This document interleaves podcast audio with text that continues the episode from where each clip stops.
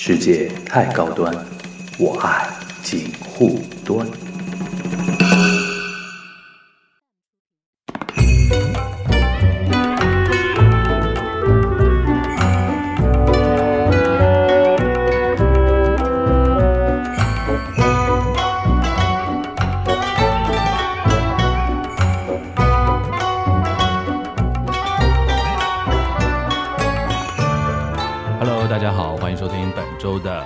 会议啊。然后今天我们迎来一位呃老嘉宾啊，很久时间很长时间没来了，然后也是第一次来我们这个新的棚啊。呃，小严，邢小严，Hello，Hello，Hello，今天来了这个棚感觉很宏大，跟以前 感觉不一样了。宏大产品上就是比较高雅致一点，嗯对吧？啊嗯然后比较比较舒服啊。嗯，那个邢小严来嘛，每次都是。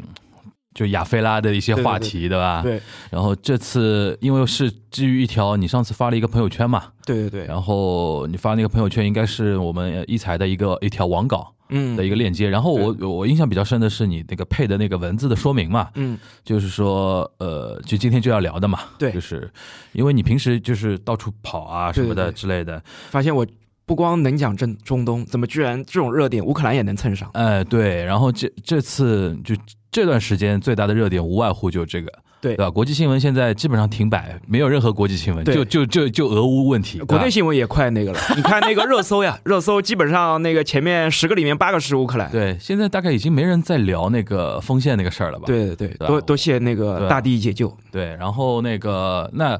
呃，我那天看你那个朋友圈，我们家待会儿来解释一下啊，那条嗯朋友圈具体说了个什么事儿，好的，就是呃，你因为就是经常会到处跑嘛，是。跑中东啊，嗯。跑那个什么的，对我专门喜欢往犄角旮旯跑，这种什么这种西欧、美国真的是半毛钱兴趣都没有。对，那。那那条稿子是说的，你当时自己去那个一个地方啊，对。叫那个阿布哈兹嘛，是的，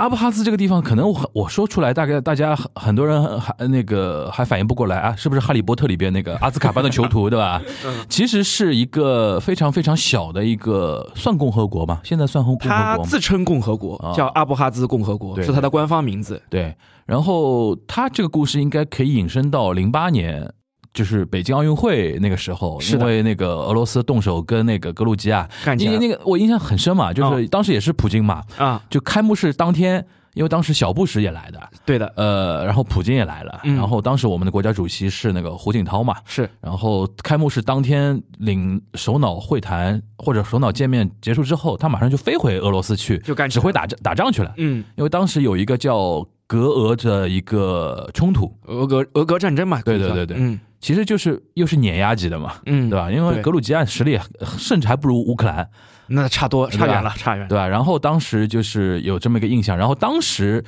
呃的一个背景就是俄罗斯要动手。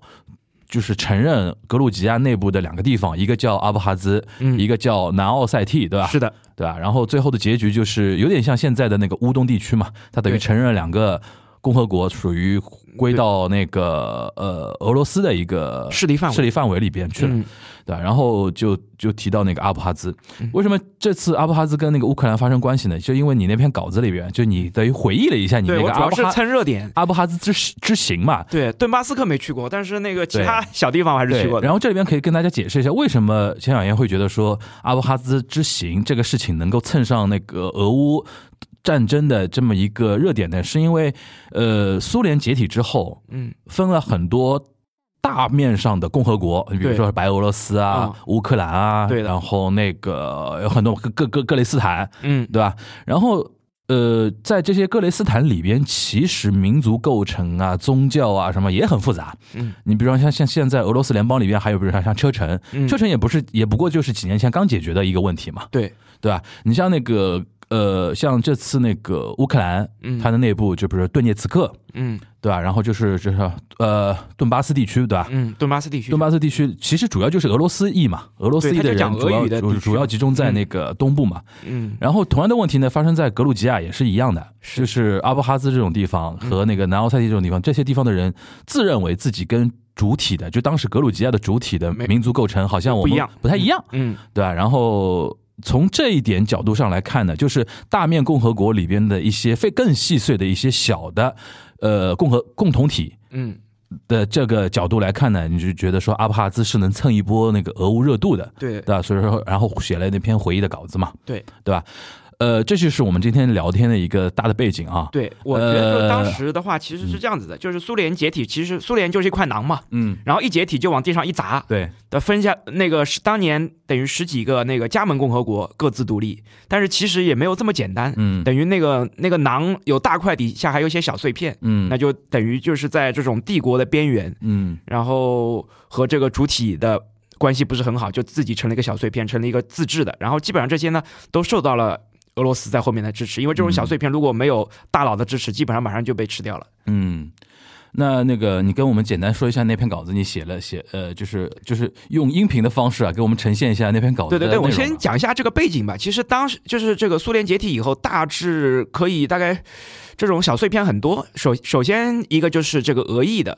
呃，可或者跟俄罗斯关系比较深的，他们不愿意等于加入这个新的这种国家，然后就格鲁吉亚刚才说到的，嗯。阿布哈兹和南奥塞梯，然后乌克兰呢，这个是相对来说比较新的问题了，嗯。然后还有摩尔多瓦，它有一个德涅斯特左岸共和国，嗯。那个地方呢，其实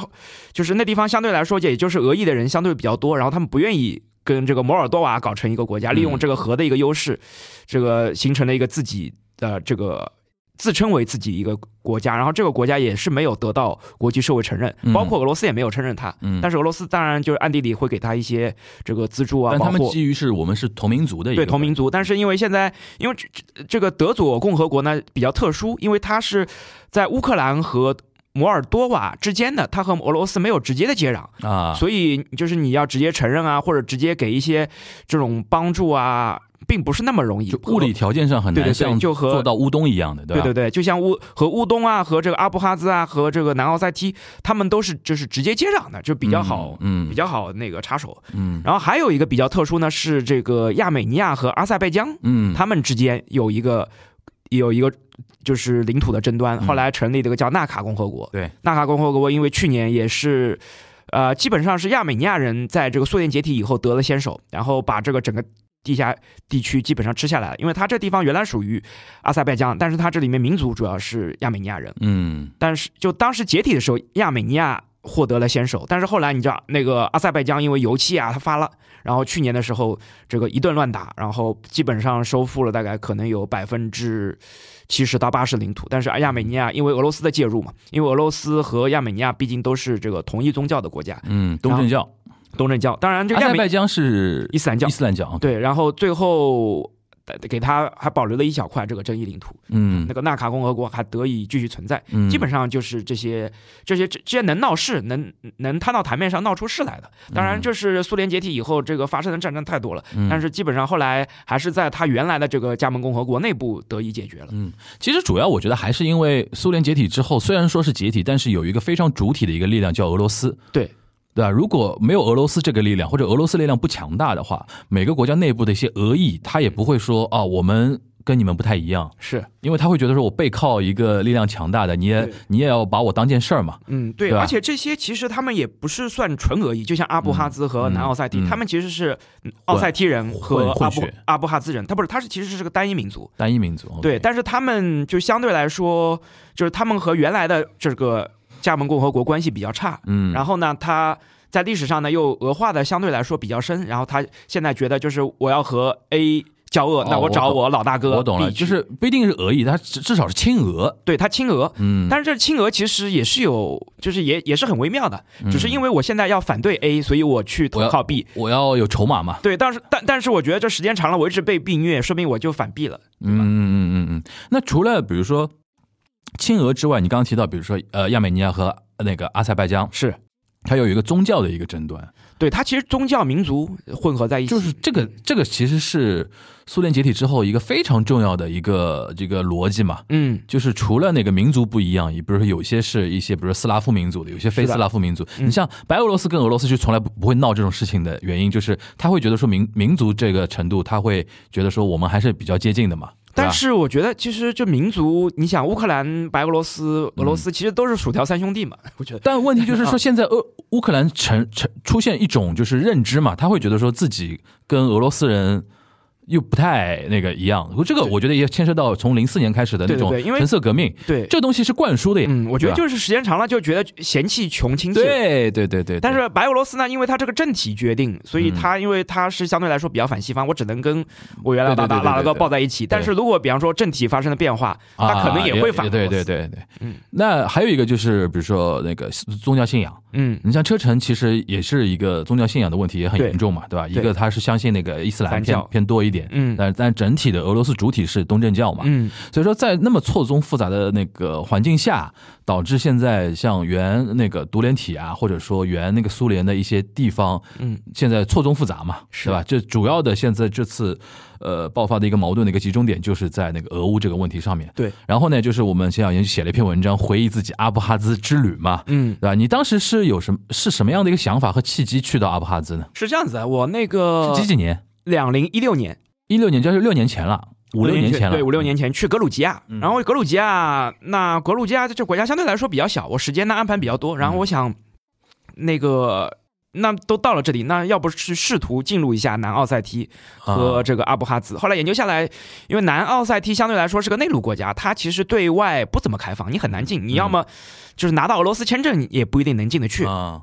所以我就把这个给勾掉了，嗯，对吧？就是而且就是南澳在听的时候还边境上面还是有点小冲突的，嗯，对吧？我们去玩那还是胆子比较小的对你胆子已经算很大了 啊。然后阿那那就是只有选择阿布哈兹了，对阿布哈兹，它为什么相对来说开放一点呢？因为它现在，因为它主要是靠黑海，它有两百一十公里的黑海海岸线。嗯，然后其实它算一个海岸国家，对相对来说是个海岸国家，而且它因为这个它经济这些国家经济都不行的，因为它国际上不承认，嗯，它也很难做贸易。就比方说你要寄封信给阿布，它是用卢布吗它用卢布。嗯？OK，就比方说你要寄封信，嗯你只能寄到离他那里最近的一个城市叫索契，就是开冬奥会的。索契 OK，对对对，离他大概二三十公里。俄罗斯的，对的，你只能在他们在俄罗斯的那个索契邮局里面开了一个专用的信箱，啊你只能寄到那个信箱里面，嗯，所以它和对外交往是很受限制的。等于是一个附属国和傀儡国家的一个意思啊，。所以就是，然后它在经济上面很多是要靠旅游业的，因为它是个嗯。黑海海岸嘛，靠俄罗斯的旅游吧，对，靠俄罗，斯人来入境入境旅游。来那个黑海边上度度假之类的，对对对，就主要是给俄罗斯的，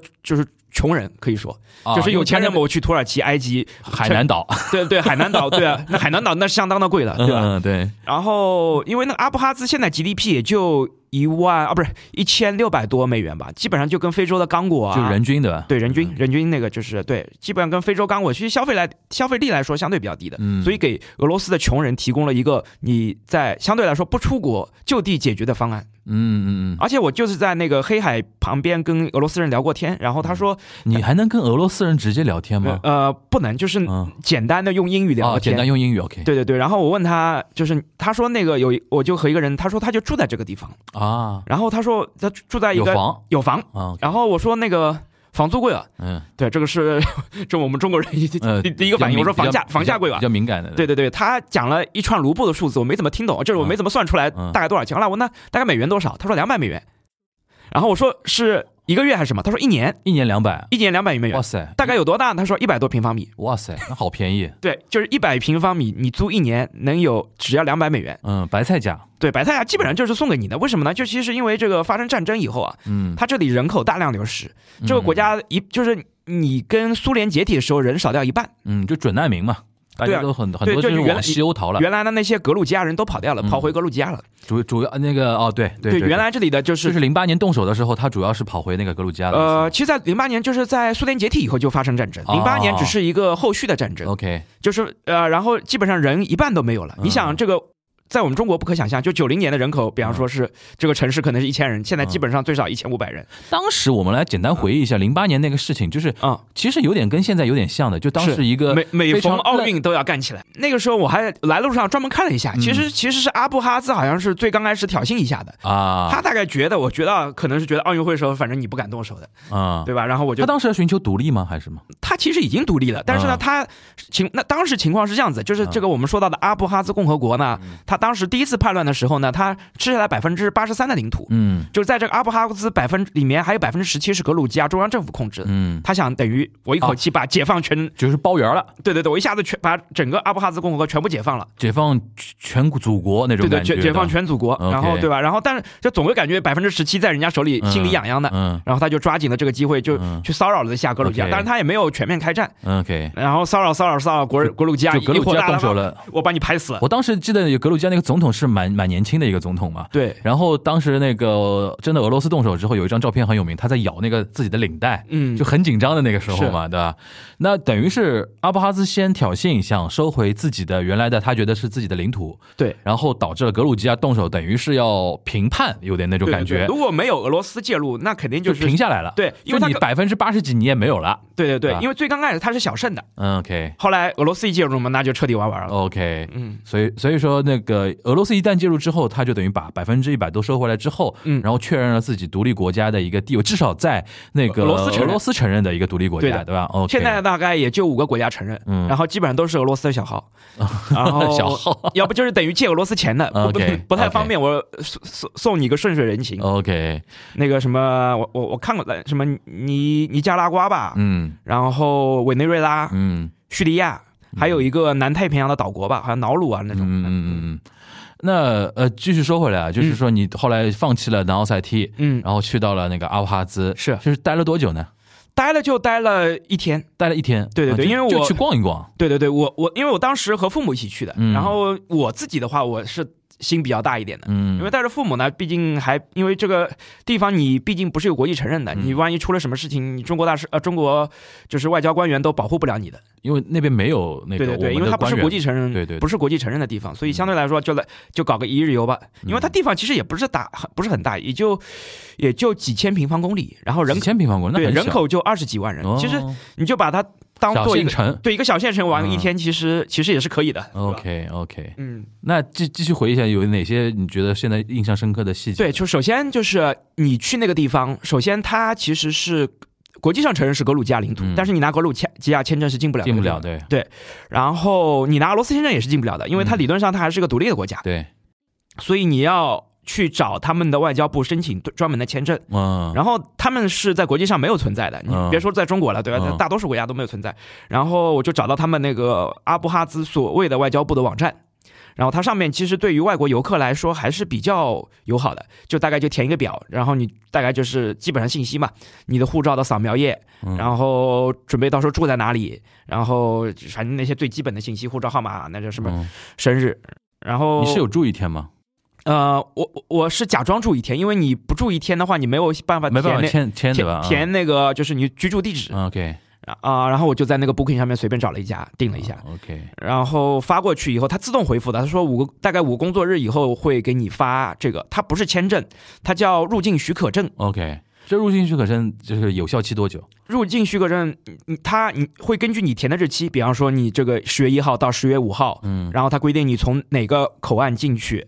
哦，根据你申请的长度，他就直接发你那个对呃针对性很强的那个入职针对性很强的。然后五个工作日过去了以后，我还没收到，然后我就发了一个邮件。嗯，催一下，催一下，嗯没想没想到效果非常好，一个小时以后就回了。他是忘了吧？我估计可能忘了，但是嗯他其实大概只，因为我后来收到那个他给我那个那个证，他那个证还不是电子的，他是扫描件，啊，就他自己去 A 四纸上面有抬头的，啊弄好以后盖好章，然后扫描给你的。啊，啊，那张那张纸头上面反正就列的列的很详细嘛，你的那个名字、你的那个护照号码、你的那个，然后哪天从哪个口岸进去，嗯都写的很清楚。然后拿了这张通关文件，我就自己把它打印出来。嗯，然后是你从哪个哪个方向进去？从格鲁吉亚那个方向进对，从格鲁吉亚那个方向进嗯去，但是你你这就是特别要注意的，就是你从格鲁吉亚进，只能从格里格鲁吉亚回，回，对，然后你从俄罗斯进，那就从俄罗斯那个回，因为理论上格鲁吉亚现在跟俄罗斯的关系也是很对立的，对对对吧？所以就是你要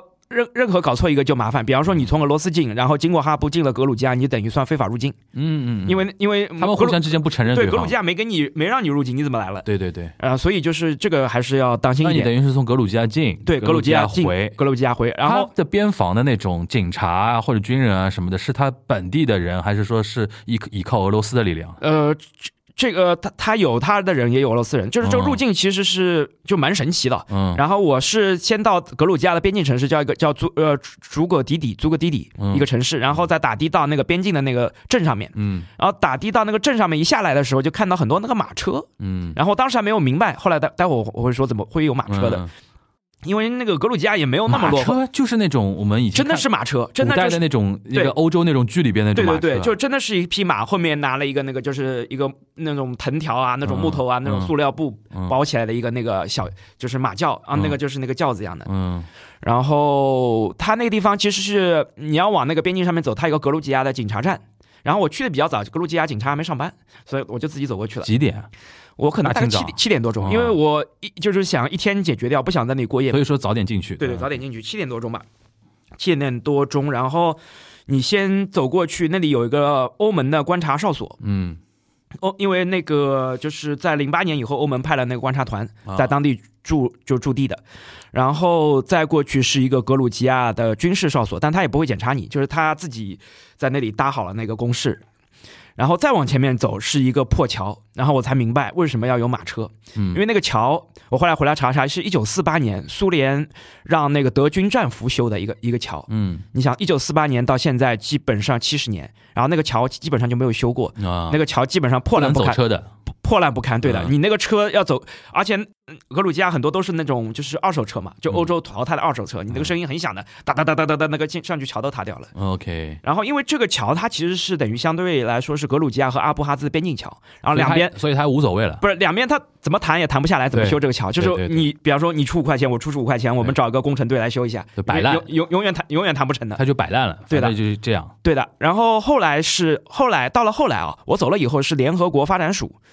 自己掏钱把这个桥给修了。啊，等于是一六年之后了，对对对，联合国后来，然后那个后来就没有马车了，后来就是可以开汽车了，嗯，然后就经过了那个马车。呃啊，就经过了那个破桥，破桥了以后，你等于没坐马车，你是走的，对我是走的，嗯，OK，但是马车也很便宜，就大概一个格里吧，就是格鲁吉亚的货币，嗯大概就一块五人民币。OK，我觉得还就是有机会还是可以坐坐，蛮神奇的。蛮神奇的，这年头很少能就是一个一九四八年的破桥，再坐一个两百年前的马车，我觉得嗯这个还是很穿越的。嗯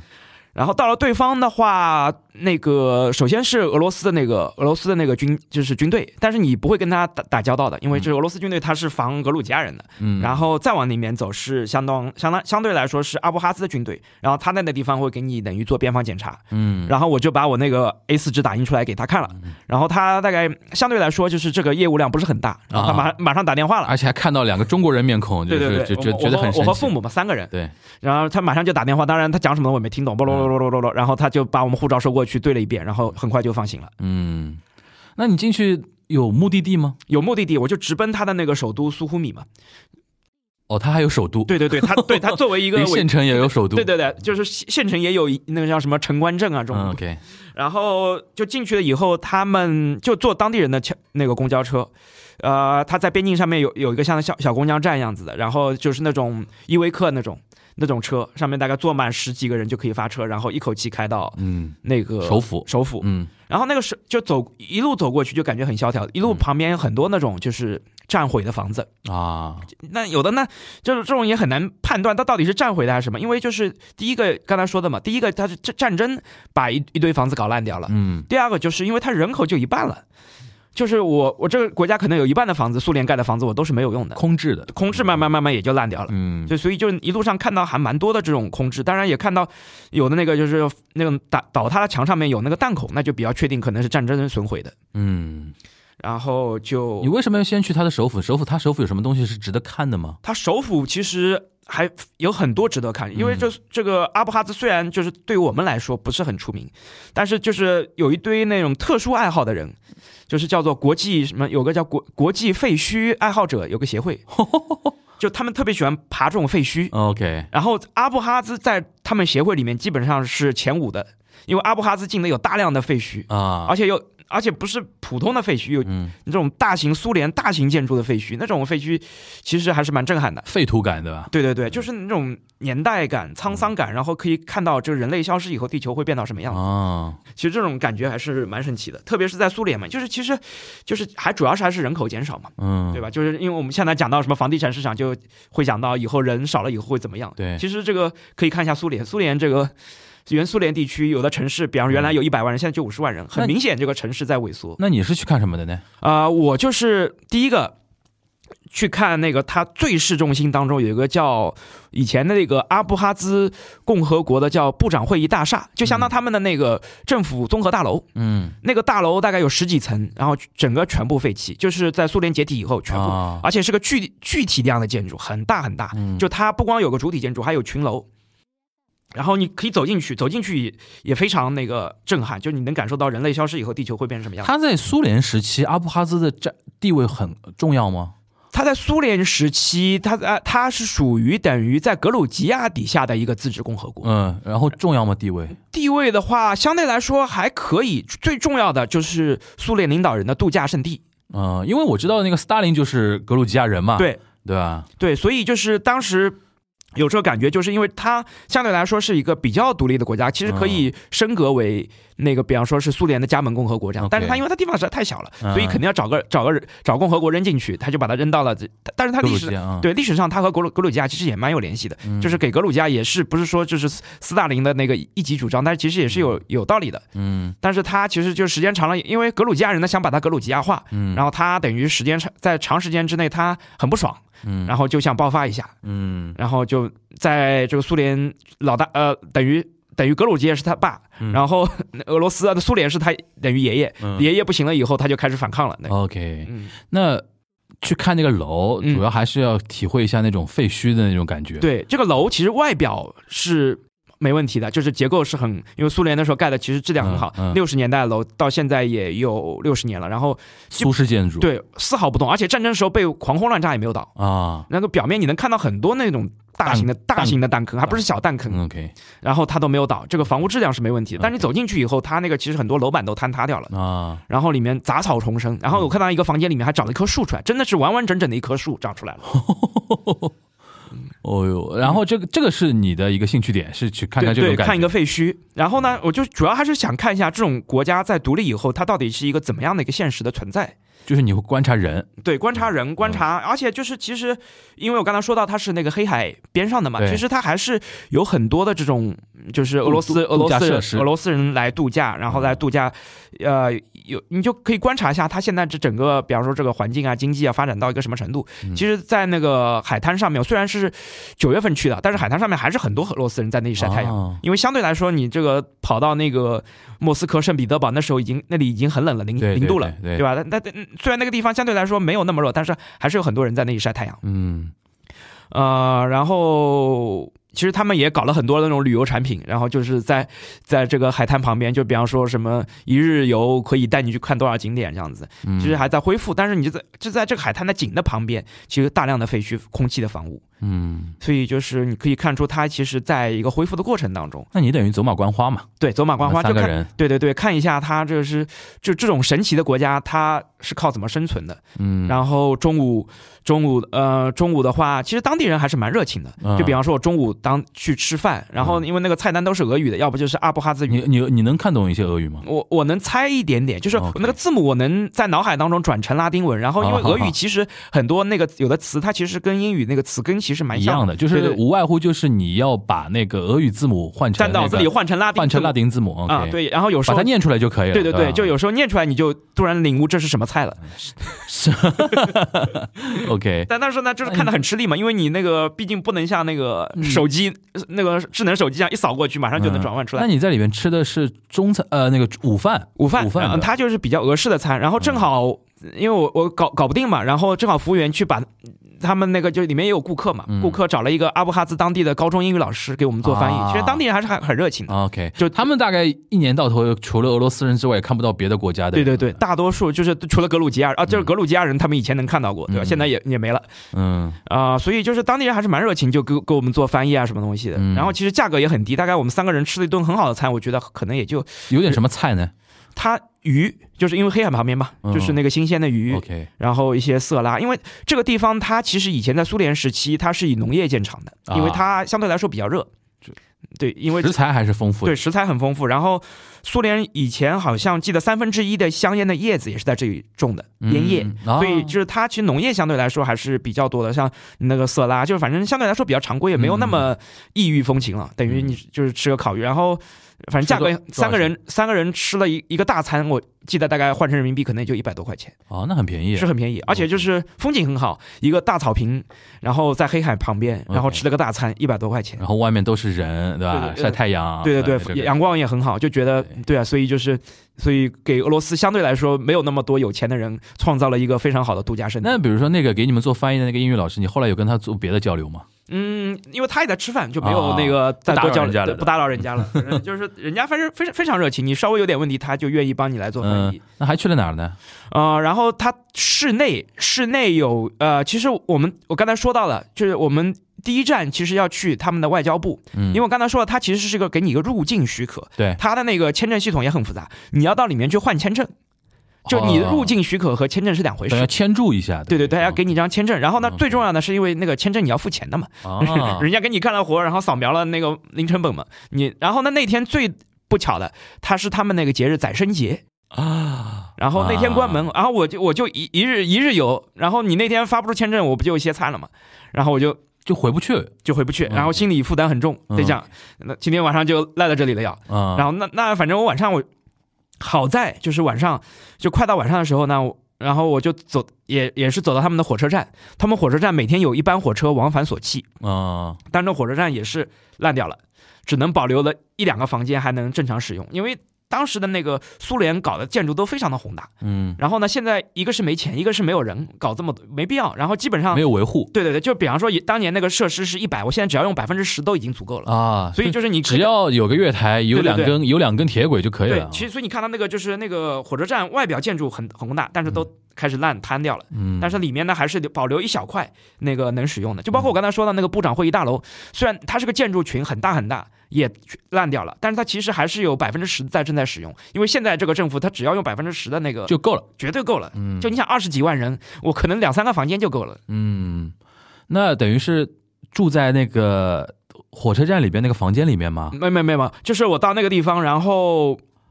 然后，然后他有去边境的，然后我想啊。不管怎么样，因为相对来说物价也不是很高，然后就包了一辆出租车。我说先去口岸看一下，嗯不行，因为他是辆出租车，我还可还可以包他回来，啊。在我在这个就苏呼米找个旅馆住下来，明天再去办签证。OK，然后就到了那个当时已经是下午了，快要今晚上了。看就啊、然后因为玩了一天下来了嘛，呃，然后就到了边境口岸，果不出其然，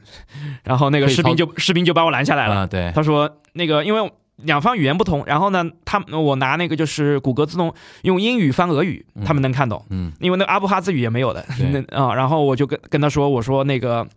就是我临时改变行程了，我要回去。嗯。其实他们阿布哈兹士兵也还算友好的，嗯。然后那么他们也没有说你就把你赶走，他说那他们反正就表示就是说我想想办法，我去跟领导汇报一下，因为当天正好是节日，全部放假。节全部放假，全部放假，那个就包括这种边境啊、外交啊，包括国防，他们因为士兵肯定都属于相当国防这种部门的，对，然后就就看到他打了 N 个电话，大概至少就一直一个小时一直在接电话打电话蛮给别人添麻烦的。对的，就是一个小时啊，真的是一个小时一个多小时就一直在打电话接电话打电话接电话。然后呢，因为因为那个那是军官来了，然后底下的士兵还算比较友好的，然后他呃就是带我们到他们的房间里面，嗯。他们房间里面有个很简陋的那种就是饮水机，嗯。然后可以那个那个喝水的，嗯。然后说问我们要不要接点水喝，嗯。因为那个那时候太阳还算比较大的。嗯。然后呢，我们那可能有点感觉出不太不太敢喝的样子，嗯，然后他就给我们看那个水源，就是从旁边河里面那个拿那个黑色橡胶管这样抽上来的，啊。然后然后他们自己都在喝，OK，然后，然后我们我就象征性喝了一口，因为怕那个到时候，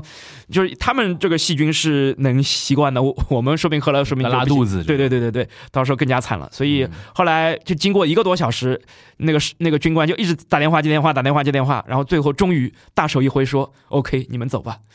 嗯 然后大概上级就批了，就让我们走了，然后我们就回去，然后回到那个格鲁吉亚那边那个警察局。已经上班了，然后警察就把我们拦下来，嗯然后那个登记一下我们的护照，然后确定我们是从格鲁吉亚去的，并不是那个没有签证闯进来的。嗯然后警察还问我们去哪里，我们说我们今天去了那个苏呼米，然后我们在城市里面转了一大圈，然后回来了。警察觉得很厉害，因为对他们来说永远去不了地方，觉得那个地方很遥远的。他们现在是不能去吗？格鲁吉亚人？格鲁吉亚人是基本上去不了，他除非是有，比方说有俄罗斯的俄俄俄罗斯的护照，就格鲁吉亚现在跟阿布哈兹是一些官方的一些交往都完全停掉的吗？或者说民间那种，我如果有公干要去阿布哈兹都不行的那种吗？基本上你不敢去啊，这个地方关键，他嗯他其实有有一些格鲁吉亚人可以去，但是呢，他就是原来他可能住在阿布哈兹的一些格鲁吉亚人，然后给他们发了一种特别的身份证，啊，就不是说你这种居民身份证，海豹证。对对对，差不多这种意思，你就可以拿这个证可以去。可以去一下，然后反正他反正好像是有分颜色的那种、嗯那种证，好像是格鲁吉亚人是拿绿颜色的，就是原来的阿布哈兹的格鲁吉亚居民大概可以去，因为他可能有房产啊什么东西的在那地方。那你回到格鲁吉亚，然后那个警察就觉得说你们也特别厉害，对，怎么一天能跑这么多地方？就搞了一天。对对对，你当时回到那个格鲁吉亚的时候，已经是晚很晚了吧？很晚了，也没有。有很晚吧，就基本上天快黑了。嗯，那在那一天一整天在阿布哈兹过程中，除了那个中午吃饭跟人家那个英语老师交流之外，你观察到他整个国家里边的人的状态吗？就除了俄罗斯游客之外啊，嗯就阿布哈兹人给你一种什么样的感觉？其实还是大家还是就是正常的在那里生活，正常的，正常在那里生活，就是没有那么传奇了，等于就是大家就是该过该的过的日子，平淡日子。平淡日子。嗯然后就是因为他不被国际承认，所以有时候就很多不不方便，因为他是用的卢布。然后我那时候卢布正好快用光了，嗯。然后我就拿我的信用卡去银行里面提钱，嗯，然后那个银行卡大概吃进去马上就吐出来了，识别不出。识别不出，然后瞬间大概我大概过了五分钟，那个银行就给我打电话了，嗯。说你你的卡是不是被盗刷了啊、被诈骗了？啊。然后就是因为因为就是它有个大概不能识别的东西，它可能感觉是个诈骗什么的。我说没有，是刚才是我自己在操作。OK，嗯，所以就是因为它不被国际承认，所以你这种这种很多啊，你包括金融啊、物流啊，很多都很麻烦。嗯，他现在整个人口是老龄化的还是年轻的化的？还是老龄化其实就是有有本，现现在有本事的人都逃了。有本事的人，我去俄罗斯新一线打工了，对吧？呃，然后或者去其他地方，嗯然后，然后他其实在，在这个苏联解体之前，他这阿布哈兹人只占全国人口的三分之一，嗯然后格鲁吉亚人跑掉一半，然后其实这个人口，所以他的经济是很成问题的。旅游业是他唯一可以等于就是能大规模收到外汇的，除了农业，呃，这农业嘛，它基基本上主要是自给自足了。嗯，然后它基本上它的税收现在三分之一来自于那个旅游。旅游业，嗯然后差不多就像去年疫情的时候，我专门查了一下，去年就是呃疫情的是两呃两也不算就二零二零年九到十月份，它大概就是旅游收入大概两千多万美金吧。嗯那其实还还是可以的，就大概有一就是一亿多人民币，因为这个毕竟是个小县城嘛，对二二十二十几万人，其实还是也就是俄罗斯一点五亿俄罗斯人里边的一些相对没那么富有的俄罗斯人的一个度假地，对的，纾困一下，对对吧？对，所以其实所以他其实他现在这个国家的发展也是有问题，嗯。就是他现在为了自己国，而且他呢，现在国家财政预算一半都是俄罗斯的援助，嗯。所以他现在基本上就是听命于俄罗斯。然后其实他们老百姓也是有想法的，嗯，就是我当年，比方说搞独立战争，我是不受格鲁吉亚人控制，现在我等格鲁吉亚还把我当件事儿，对，因为他虽然这地方小，但是格鲁吉亚也很小，对。他他跟格鲁吉亚格鲁吉亚来说，它是一个大地方了，对对对，对。就是他他比方说他的领土面积是一，格鲁吉亚也就十，对，对吧？我现在是纳入了俄罗斯的这个这个势力范围，一比一万我是我是一，俄罗斯是一万，嗯，对吧？然后俄罗斯说啥，你基本上讨价还价的余地都没有了。对，然后所以当甚至你在那边狂吼人，俄罗斯也听不到，对，就就俄罗斯人根本不 care 你，对对。对，每每每就是到时候给你扔点面包屑，你就可以两千万美金嘛，对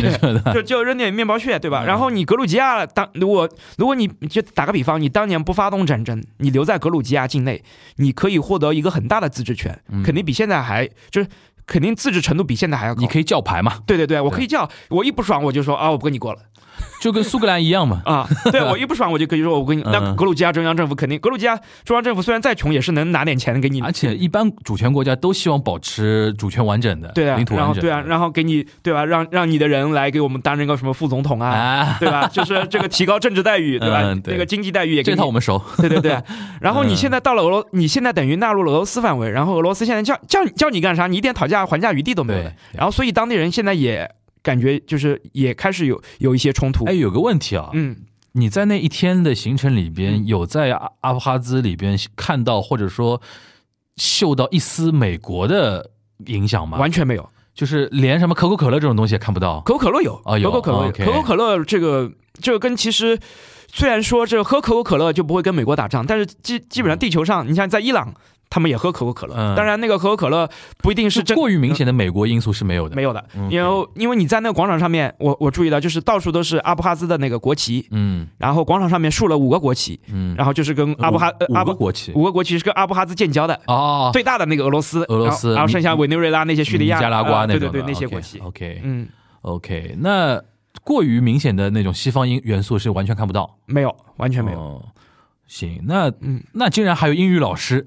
对，就英语老师嘛，就是因为其实你俄罗斯人是也是要学英语的，OK，对啊，嗯，其实俄罗斯人对啊，然后其实俄罗斯人英语，其实俄罗就整体这个俄式的这个教育其实不差的，嗯，对，整体你就比方说我在俄罗斯，他们其实还是接受过比较嗯。高那个深度的教育，因为你刚才提到说那个现在可能对于阿布哈兹人来说，呃。归于俄罗斯的势力范围之内，让他们其实教牌的那个实力变得很弱嘛，甚至那个俄罗斯人就不 care 你嘛。对，那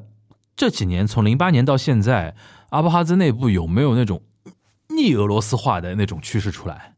有的，就是其实他。国内它不一定是很明显针对俄罗斯，它但就是因为，比方说我现在就是说我们也要跟格鲁吉亚保持一个那那倒也没有，因为它就跟格鲁格鲁吉亚已经变成世仇了，就就算了，对吧？对对对，事情就算了。我对，但是我跟这个俄罗斯现在感觉有点不爽了。嗯当然，他他不是说直接去反对俄罗斯，他是他是临接俄罗，就是他是这个就是国土面积是，他国土面积就南边是黑海，嗯，南边黑海，然后等于是西边西边和北西西边和北边都是俄罗斯，都俄罗斯，然后。东那个东边隔着一条河和格鲁吉亚，OK，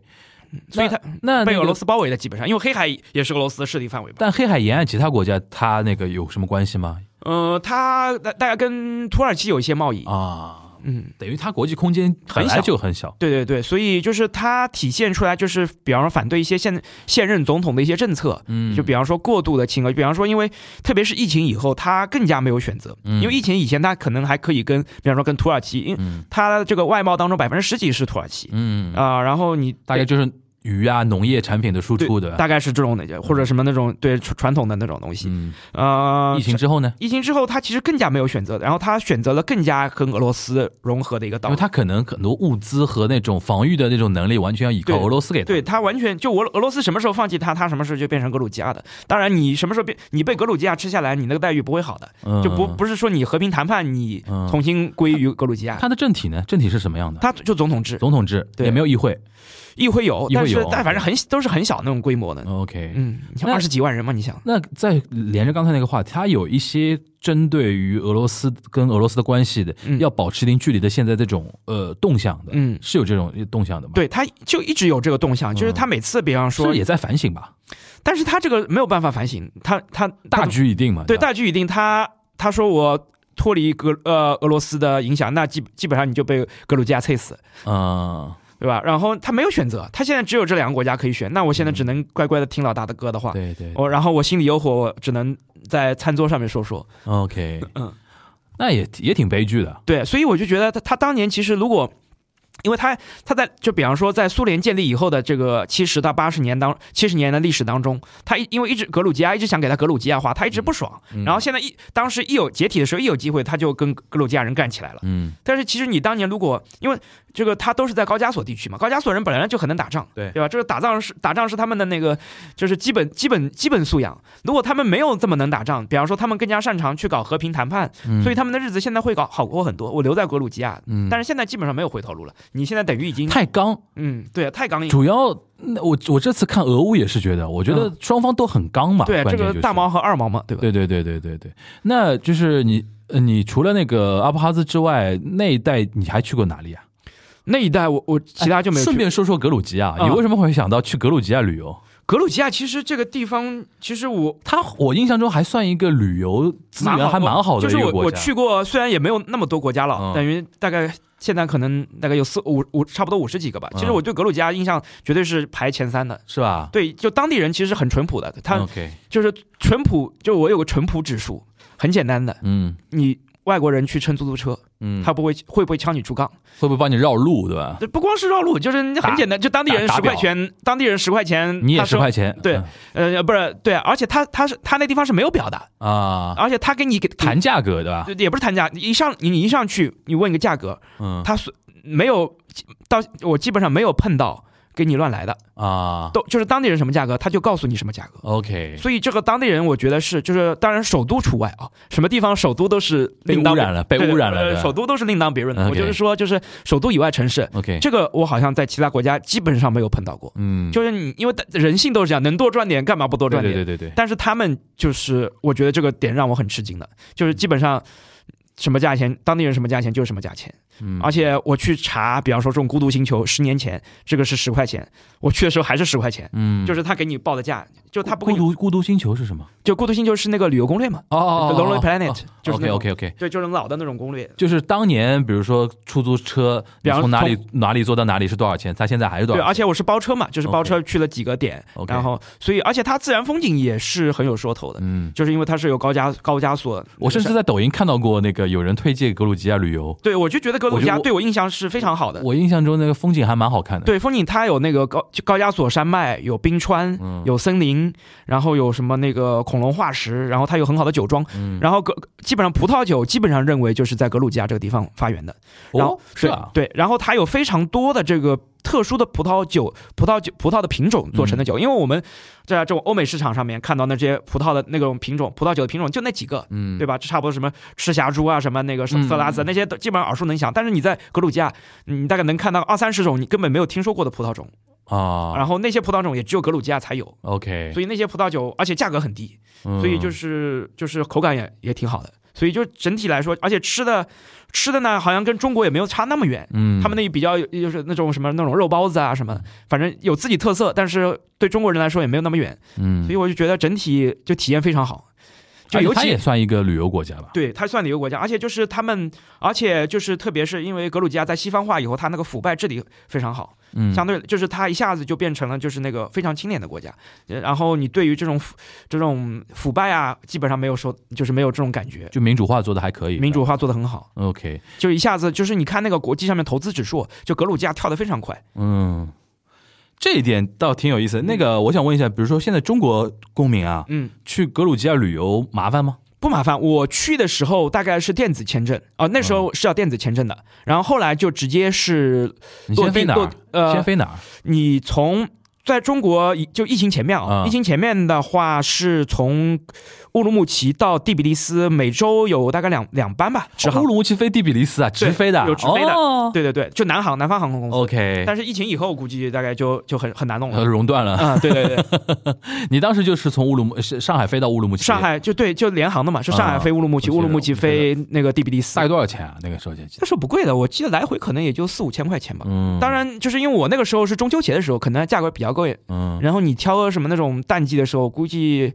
这个可能也就三千三千多一点。你当时跟父母嘛？对跟着父母当时是一个什么样的一个旅游的一个呃日程啊？就是格鲁吉亚是一站而已的，没有，我就主要就去格鲁吉亚，去格鲁吉亚，对，差不多也就去了去了大概总总共加起来可能也就十天不到吧。十天不到。嗯格鲁吉亚可以玩十天啊？可以，就格鲁吉亚它其实每个点都有，它那哦种就是就是首。然后首都你看一下，因为它就格鲁吉亚它也有自己特别的宗教文化，虽然它也是信这个格鲁吉亚正教，然后我们统称为东正教，东正教对，但是它其实和罗斯东正教还是不一样的，嗯，所以就是它有那种洋葱头的东西吗？它没有洋葱头，哦。它那个就是它有自己独特的壁画，然后那种哦绘画也，就是它自己其实历史也很深了。对，然后包括你去那个格里斯大林的故乡，嗯。然后还可以看到很多当时中国送的锦旗啊什么的，还有那个什么郭沫若写的诗啊。OK，赞颂那个赞颂那个斯大林的，对对对，所以就是其实他很多元化哎。斯大林现在比如说，嗯在格鲁吉亚的呃那种看，你看得出他的那个作为一个历史主要人物的一个影响力吗？呃，看得出，其实，嗯呃，其实斯大林在格鲁吉亚其实还可以，是吧？，对，因为我有时候路过那种乡村，嗯，乡村里面还能看到格鲁吉，就是斯大林的那个，画像。不是画像，雕塑，雕，哦还有雕塑都没拉走啊，就是虽然很破烂了，啊。都已经啊就是就让他就也没有人去搞他，对对，也没有去，啊。他怎么烂就怎么烂下去。明他意识形态斗争没有那么激烈。对他毕竟是格鲁吉亚人嘛，就像我们、嗯。就从我们乡村走出去的世纪伟人，嗯，就是还至少有点这个情感在里面的。我但是的我的意思就是有有的时候你可以看到一些，比如说前苏联国家把什么列宁像啊，列宁上面堆鸟屎，对吧？很多。然然后 我印象最深的就是那个电影，就是那个那个就是什么《再见列宁》，嗯，然后把那个。直升机嗯把列宁像咯咯咯咯咯咯咯抬起来，那个嗯我印象很深。就是说，格鲁吉亚其实不是意识形态斗争那么激烈的一个对一个一个就因为你像至少至少他的那个乡村不是这样，对吧？对的。然后你看他那个就是他老家里面还有那个那个斯大林博物馆，搞得很大的，包包括斯大林当年的那个那等于格鲁吉亚人还是以他为自豪的一种。嗯，就是不到可能自豪吧也比比较复杂，心态比较复杂，但是至少至少至少没有说要要把这个人从我的眼前消失掉还是比。较客观对待这个人的。对，因为我看就是那种博物馆里面对他的介绍，也不是说我被你说，我好想去啊！对对对对对，斯大林那个什么那种，也不是像比方说波罗的海三国，我去，而且带爸妈去肯定很有意思。他们对对这种的，我尤尤其像我爸，对对对，就回忆嘛，这两天小时候的回忆真好笑。我我一定要在节目里面说这个段子。我、啊我我前两，因为我现在不是每天跟他们呃一起吃饭的，啊有的时候一周回去个几天一起吃饭，就。昨天嘛，嗯。呃，昨呃前前天嘛，嗯。我跟我跟我我跟我爸妈，我到我爸妈那边去吃饭，嗯，我竟然发现他我爸呢已经在那个客厅的那个 那个茶几上面，嗯放了一个地球仪，你知道哦，暂停式的是吧？俄乌暂停式，然后我就一直嘲笑他，我说：“哎呦，我说你真的好忙，白天嘛先忙公司的事儿，嗯就单位的事儿，嗯然后晚上嘛还要打个牌，嗯，然后打牌回来呢就是在看国际新闻，要又要了解那个俄乌局势。我说你真的是一个，就怎么说，以天下为己任。就我我说我一定要在节目里面嘲笑你一把，嗯他笑死了。就是就对他这个年龄上来人来讲，俄乌打仗是很很好严重的一件事情。”对，对？然后，然后在那个他属于那种什么呢？去去德国一定要去什么马克思啊故居乡啊，啊啊然后什么？他上他上次还很奇怪，那个跟一堆朋友去那个叫什么，呃，阿尔巴尼亚，啊，就是路过那边，还要一定要去阿尔巴尼亚，然后看看那些什么霍查。对，对对对，霍查，然后还去那个塞尔维亚那边，不是嗯那个、那个中国大使馆，中国大使馆什么，他都会去的。爱国主义情怀对，然后属于去了那种地方，然后他说。就周围没有中国人的，就是没有一个中国团会特地去那边去缅怀啊，然后什么的，他就属于那种。然后你这么一说，我我我以后其实肯定我我缅怀的，肯定要下次下次，比方说，我可以跟你爹讲一下怎么弄，因为去那种阿尔巴尼亚，嗯。那当地还有中国原建的纺织厂被废弃掉的。对他最神奇的就有一次在那个呃，应该是在塞尔维亚的哪哪里，啊。反正呃哦马其顿，啊，他在马其顿，是马是马其顿吧？马去呃北马其啊，是马其顿吧？是是我去过，也去呃马其顿。然后他在他们在那边旅游的时候，在一家中餐厅还是一个中国超市，嗯他碰到了我们的一个外交部的一个基层的一个官员。嗯嗯，然后聊到什么“一带一路”的那个事情，啊就马其顿那个地方也算我们“一带一路”大概沿线国家还是对，什么因为那？些国家相对来说就是经济比较落后嘛，对然后他有个机会都他跟人。家聊得聊得不亦乐乎，然后啊就特别感慨，哎我们现在好，我们现在建设的很好啊，然后“一带一路”啊，然后怎么怎么，就属于回来给我讲这种事情的人。嗯，你这么一说，我其实我觉得下次有机会啊，疫情过去可以带他去格鲁吉亚玩玩。而且格鲁吉亚这地方不是很大嘛，嗯对于父母来说，就是相对来说不要走这么多的路。然后对于就是年纪稍微大一点的也是可以的，嗯而且而且特别是有一些小时候的回忆，嗯，特别你走到那个斯大林那个博物馆里面有很多那个就是中国当时献的锦旗啊，都是中文的啊，啊。你 那现在在中蒂比利斯呢？蒂比利斯其实蒂比利斯的话，它其实也就是一个古代城市，然后有有城堡，因为你去四五十个国家，应该啊可以横向比较一下，就是格鲁吉亚的蒂比利斯这种首都的繁华程度，你觉得是占它繁在在哪哪个水平线上的那种？其实它的国际化其实还可以，但是嗯就是中等偏上一点。嗯，然后呢，就是它就是它特别符合那种老老子那种小国寡民，就那种比较理啊无为而治。对对对，感觉还蛮那个，就是一个理想化的一个社会。当然，这只是我们一个游客看的，对对对，它其实里面矛盾也是很多的。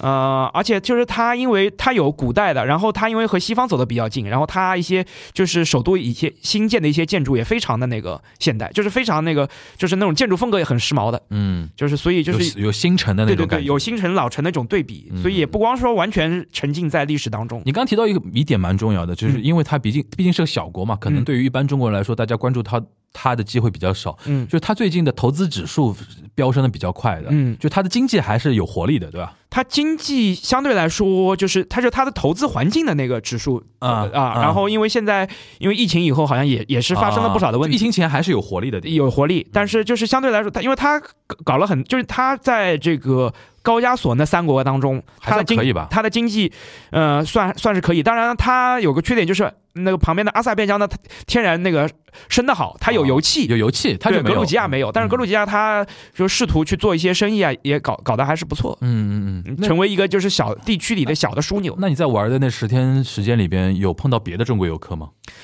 别的中国游客相对来说比较少啊，然后碰到以色列人很多。啊，是啊，哎，那到你手背范围了。对 对对，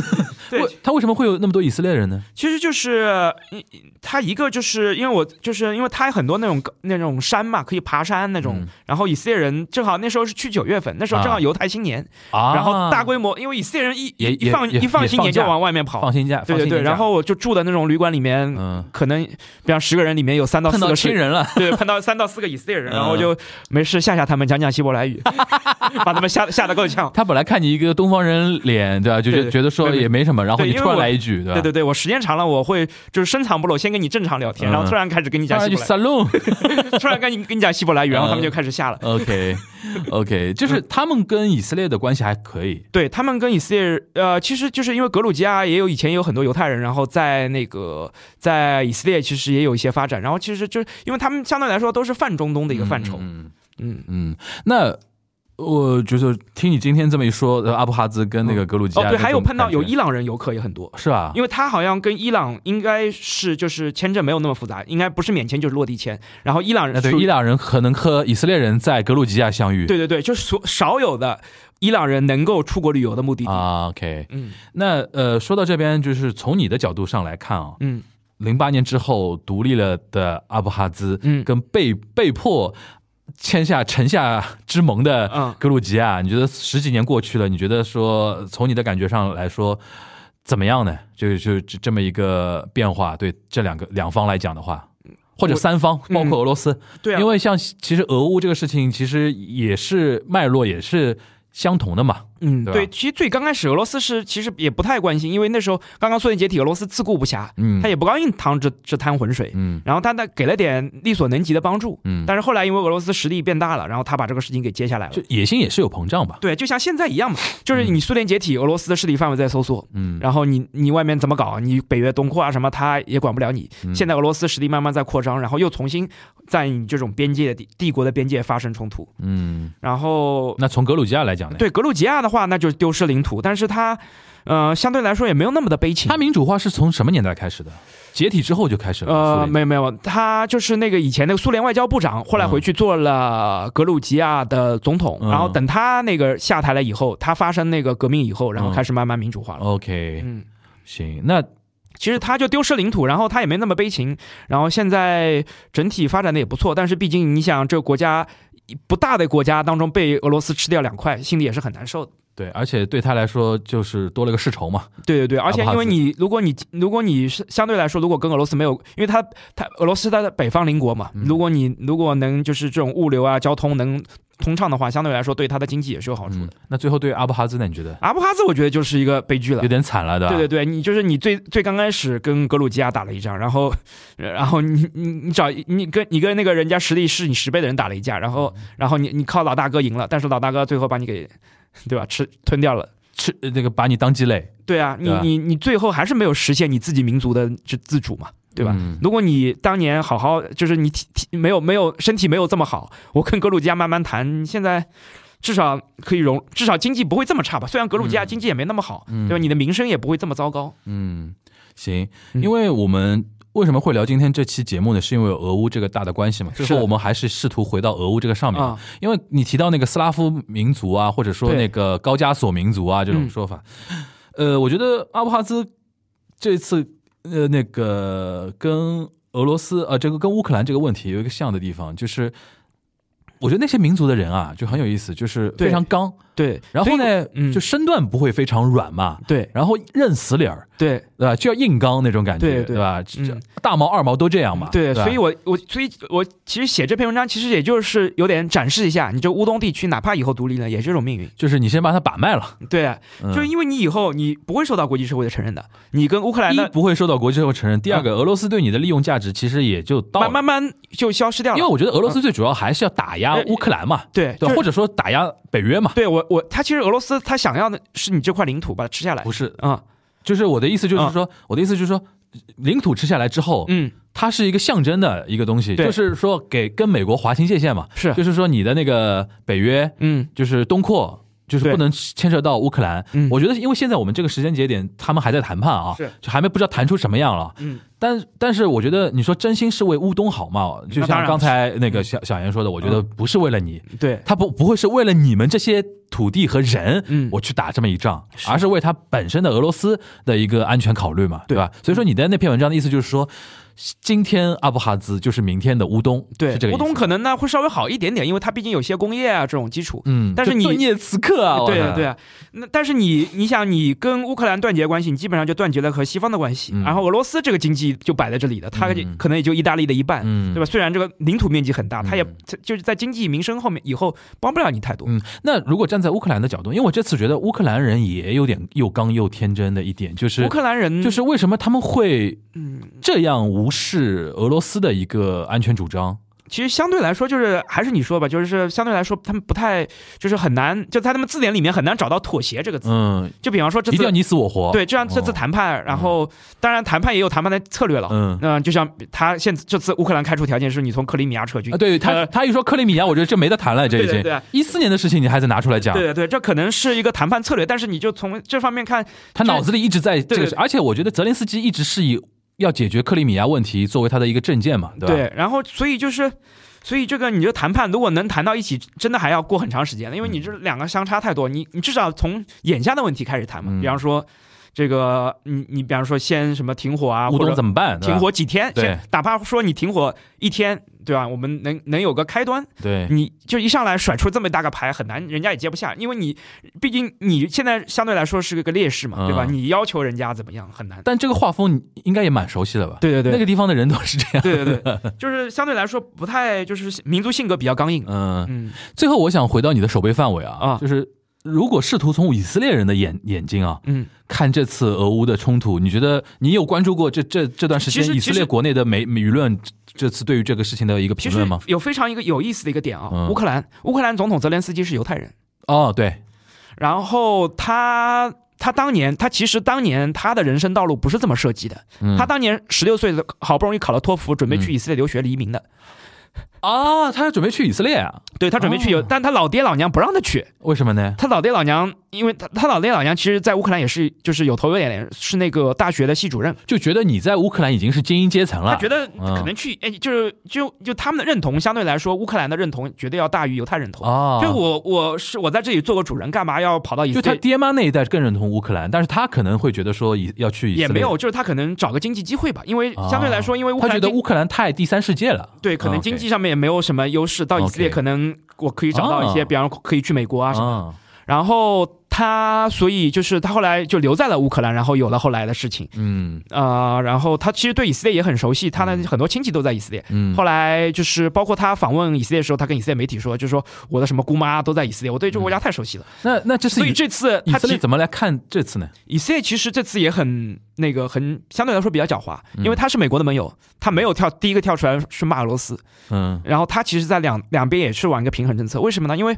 很简单，其实俄罗斯就在他家门口，对。俄罗斯人就在叙利亚，嗯。叙利亚的那些军港，如果你去惹了俄罗斯，俄罗斯一不爽扔个什么弹给给你，或者是他鼓励叙利亚人没事去给你骚扰一下，嗯。所以他也没有在明面上去反俄啊，嗯就是去支持俄罗斯，哦，就反对俄罗斯，去支持乌克兰。嗯。但是他相对来说，就他内心其实还是支持乌克兰，他还运了大概一百一百万吨的物资给了乌克兰。嗯，当然，这些物资都是一些那个，就是非军事化的，相对来说，就是什么那种，就是医疗医疗啊，啊对对对对对，他其实对乌克兰还是有支持的。包括其实就是乌克兰这个地方，其实以前有大量的犹太人，我认识很多的人，他们就祖上啊来自奥德萨，来自那个奥德萨啊对嗯对，Lviv，就是那个就是现在那个西那个西部大城嘛。嗯其实那些很多都是犹太人的故乡。嗯。你跟你刚刚接接着说那个这次那个，因为那个泽连斯基嗯很了解以色列，他本来提出什么来着？他本来提出在耶路撒冷和谈，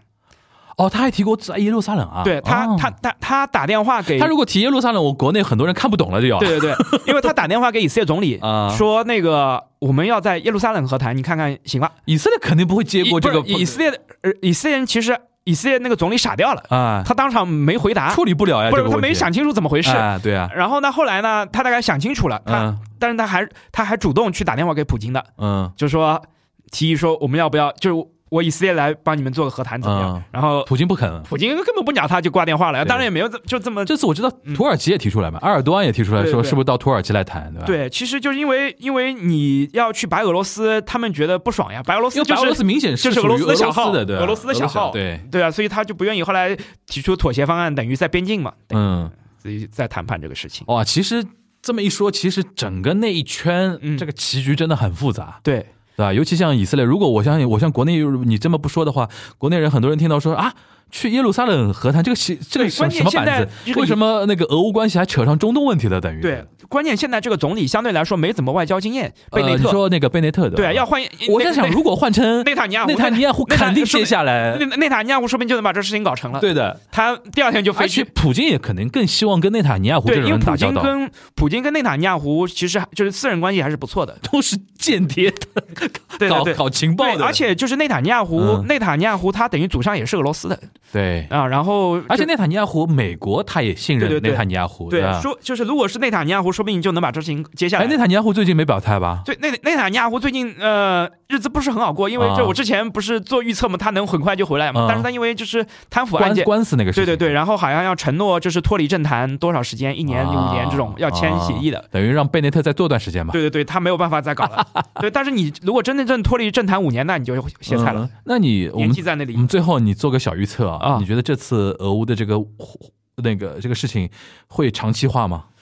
长期化，我觉得战争会不会长期化？我觉得战争可能会马上会结束，我觉得。啊，对，但这个局面局面对，因为战争俄罗斯拖不起，我觉得、嗯相对来说，就是嗯我们都是从理性思考啊。对对对那万一那个他打不动，他打不动大仗的。对，因为你进入巷战，这个就很危险了。这个嗯一个是人，俄罗斯人力可能也没有这么多，而且嗯财力。对吧？你他肯定是达到一定的，比方说他围城围上个多少天，然后你嗯自己扛不住了。嗯，他真正巷战，我觉得可能性很低，因为毕竟你这个就是你不要说这俄罗呃乌克兰人的伤亡，你这俄罗斯人的伤亡也很严重。对，而且现在俄罗斯男的很少嘛，对啊死不起人的都。对啊，你现在已经就据乌克兰说他已经死掉五千多了，当然可能但这个我不相信。对对对，但我呃，但是就是就是因为基本上成比例的，你想俄罗斯如果死一个，可能乌克兰要死两个，对，对，大家都伤不起。对大家都伤不起。OK，嗯，行，非呃那个，我觉得跟简小妍时隔很久啊，嗯。那个聊这个话题还挺兴奋的。对。今天一方面了解了一个世界上神秘的角落叫阿布哈兹，对。然后被安利了一个旅游目的地叫格鲁吉亚，对，从高加索对，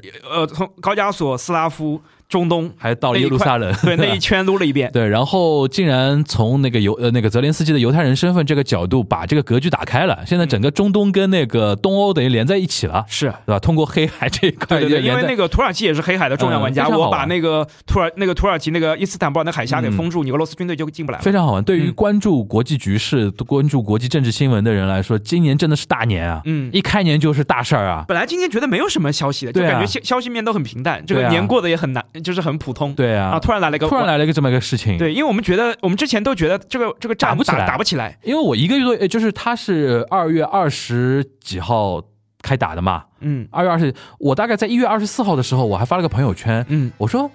打得起来吗？我当时对我当时我当时就觉得说应该打不起来，因为当时印象印象就是他集结重兵在东部嘛，在在乌东地区嘛嗯，呃，觉得觉得打不起来，估计就是叫叫阵那种感觉因为我们觉得战术嘛，你战术肯定是那个趁人不备攻击嘛。嗯，你在那个边境上陈兵好了好了，我要打你了，对，我要打你，天天说我要打你，我要打你，我要打你，那我就觉得有时候都打不起来。那交给历史判判断吧对。我觉得史书会写我们普大帝这次的这个行动到底是精致的一次算计还是一个冲动啊。对啊嗯是。对啊，行，那我们那个今天这一期节目就到这边了。然后，如果我们那个听众啊，因为我们很很长时间没聊那个国际政治的，嗯那个而且如此的时事政治，对，而且跟那个热话题，跟热战都有关系的，对吧？啊然后相信大家啊听的还蛮蛮蛮觉会觉得津津有味。然后我们在那个评论区，那个大家可以互动一下，比如说的对于那个哪些方面还有更想深入了解的，嗯我们那个下次可以让那个接下来来讲讲大棋局的故事。对对对，下次再来的时候之后可以跟我们来分享一下，好吧？好，那我们今天这一期的九红段会议就到这边，大家拜拜，拜拜。